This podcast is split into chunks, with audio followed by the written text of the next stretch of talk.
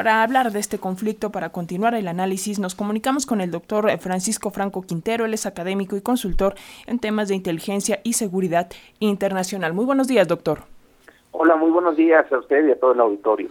Pues gracias por aceptar conversar con nuestras audiencias y para comenzar eh, desde su punto de vista, ¿cómo ve en este momento eh, la situación con la guerra, con este conflicto entre Rusia y Ucrania? ¿Cuál es su punto de vista, doctor? Bueno, eh, la, el conflicto en Ucrania, este, ahorita la gran pregunta es hasta dónde van a llegar, cuánto continúa eh, a mi juicio, yo creo que aquí hay, hay que separarlo, porque por un lado tenemos una, una Rusia que está dispuesta a llegar pues eh, al costo que sea a esas últimas consecuencias que es pues desmilitarizar a Ucrania, es decir, que Ucrania se quede sin ejército, que probablemente eso sería suicida para los ucranianos porque necesitan un medio de defensa, pero esa es la aspiración que tiene Rusia. ¿Hasta dónde va a llegar? Va a seguir avanzando líneas, va a seguir eh, utilizando toda la cantidad de fuerza posible que tenga para poderlo, eh, para poder eh, conseguir su objetivo. Por el otro lado, lo que en los conflictos modernos, de prácticamente desde el inicio de los 2000, tenemos conflictos donde la utilización de la fuerza no necesariamente es es un, una fórmula ganadora. ¿Qué me explico? Por ejemplo, veamos los Estados Unidos en, en Afganistán, veamos eh, el propio conflicto en Siria, etcétera. Es decir, tienes la, las potencias utilizan la fuerza, pero no necesariamente el resultado les es favorable. ¿Por qué? Porque hoy la forma de defenderse de los países, de los grupos, no solamente a través de ejércitos, sino a través de milicias irregulares, que son mucho más difíciles de combatir. Entonces Ucrania, la defensa de Ucrania o, o la posibilidad de que Ucrania eh, no, o, así que no le pase por encima a Rusia, está eh, totalmente enraizada en sus posibilidades de, milicias irregulares que tengan la capacidad de defender. Por eso estamos viendo que hay una resistencia muy importante en Ucrania, porque esa es la forma tradicional que ha estado funcionando. Y funciona, insisto, en Afganistán pues echaron a los norteamericanos, eh, en Siria no se ha ido Bashar al-Assad, este, entonces, ahora, ah, yo creo que esos dos elementos van a alargar muchísimo el conflicto, pero en segundo lugar creo es que lo que queda de manifiesto es que la comunidad internacional no ha, no ha mostrado y no mostrará mayor capacidad de fuego, eh, digo, mayor capacidad de acompañamiento al conflicto ruso-ucraniano. ¿En qué sentido?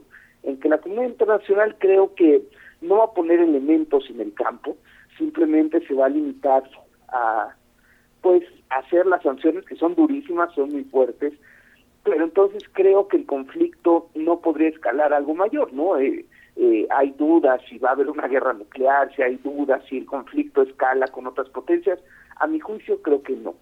Creo que el conflicto se va a alargar, pero por estas dos situaciones que, que comento, ¿no? Rusia va a intentar llegar hasta sus últimas consecuencias, pero los ucranianos a través de milicias irregulares se van a defender eh, y eso siempre, siempre, siempre alarga los conflictos a un costo muy alto de, de personas muertas y de y de escenas desgarradoras, pero eh, siendo, a mi juicio, la única alternativa que hoy puede, puede tener Ucrania. Eh, doctor, en este contexto, ¿cómo ve las eh, demandas de Rusia? Ayer dijo Vladimir Putin que no va a terminar esta situación hasta que no se reconozca Crimea como territorio ruso y hasta que Ucrania desista de ingresar a la OTAN. ¿Cómo lo ve?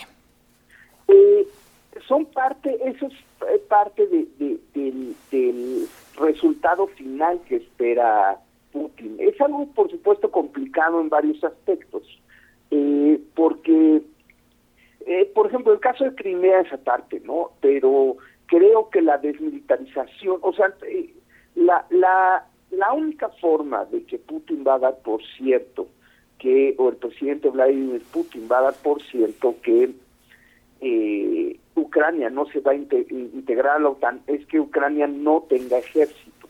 es decir, que, que, sea un caso donde pues no haya fuerzas armadas, eh, cosa que lo veo eh, bastante bastante complicado, o al menos sería suicida desde el punto de vista ucraniano. Eh, yo creo que ese ese es el eh, esa parte creo que es lo que va a alargar el conflicto. Este, yo creo que Ucrania lo que ha intentado es decir, bueno, podríamos no aplazar, por ejemplo, la entrada a la OTAN, este, podríamos decir, bueno, en 10 años no entramos, pero es algo que, que, Rusia no va a aceptar. Entonces, eh, esa, ese, yo ahorita en este momento, sinceramente no veo espacio todavía para la negociación, por eso se habla del fracaso de la negociación de, ayer, porque creo que todavía no están sentados en la mesa. Eh, no, no, no están sentados en la mesa con todas las cartas para poder negociar. ¿Y por qué es esto? Porque en la guerra necesita, eh, eh, de cierta forma, aplicar, si vemos la historia de todas las guerras, necesitas aplicar una cantidad de fuerza suficiente para que tu aliado diga, pues ya me rindo, ¿no? Y entonces, a través del me rindo, pues ya eh, podemos sentarnos a la negociación, pues ya uno va a imponer más que el otro, pero necesita haber esa condición de, de, de rendimiento y Ucrania está lejos todavía de rendirse, ¿no? Entonces, pues los rusos tendrán que aplicar mucha más fuerza, tendrán que, que eh, ser mucho más contundentes. Creo que veremos todavía un tiempo de, escenas desafortunadamente desgarradoras, pero eh, eh, Rusia tiene que buscar ese punto de rendimiento. O sea, en los estudios de guerra le llamamos quebrar la voluntad de ese adversario de seguir peleando. Entonces, Rusia buscará quebrar esa voluntad, pero al mismo tiempo eh, Ucrania estará aspirando no no a derrotar a los rusos, pero sino a venderles muy muy cara su derrota. Y en, e, y en eso este todavía seguimos entre blancos y negros y la paz o la o la negociación se da en tonos de grises. Muy atentos, vamos a seguir el pulso a las próximas reuniones. Ya se llevó a cabo esta reunión en Bielorrusia, vienen próximas de acuerdo con ambas partes, con Ucrania y con Rusia.